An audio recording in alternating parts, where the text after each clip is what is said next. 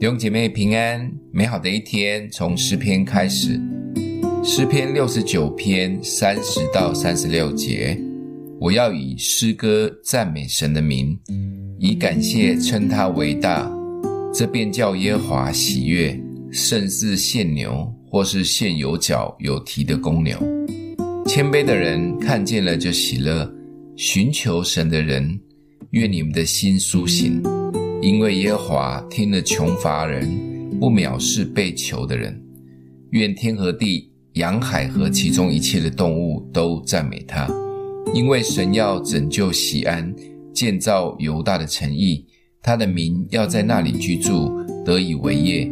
他仆人的后裔要承受为业，爱他名的人也要住在其中。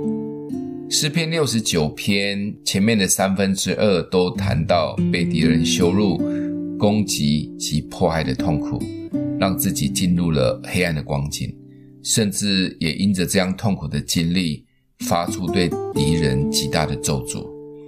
所幸最后的信息里分享的，让我们可以从黑暗及咒诅逆转的关键秘诀，也就是赞美与感谢。这是基督徒抵挡黑暗最大的武器。诗篇一百篇里面提到，当称谢进入他的门，当赞美进入他的院。只有透过不断的感谢与赞美，才能进入神真实的同在，也是进入得胜的起手式。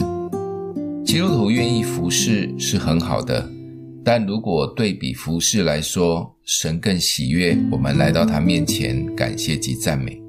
特别是在困难及黑暗中的赞美，因为他是以赞美为宝座的神。当我们赞美时，就会将我们的信心、盼望升到他的施恩宝座前，而当下他的能力就会降临。所有看起来不可能的，都要变为可能，会有极大的更新及突破。你知道吗？伊斯兰教的穆斯林每一天要做五次朝拜的礼拜。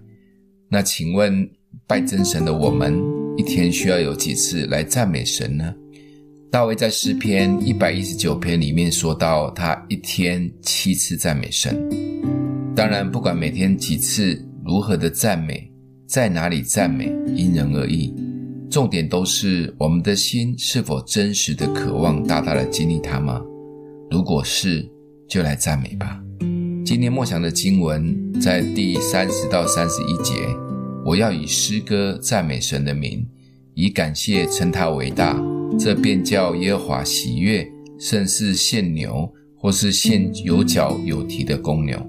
我们一起来祷告：爱我们的父，你是以赞美为宝座的，让我们在赞美中真实的经历你，每一天用我们的心及口来赞美你，击退一切的忧虑及搅扰。奉耶稣基督的名祷告，欢迎订阅分享，愿上帝祝福你哦。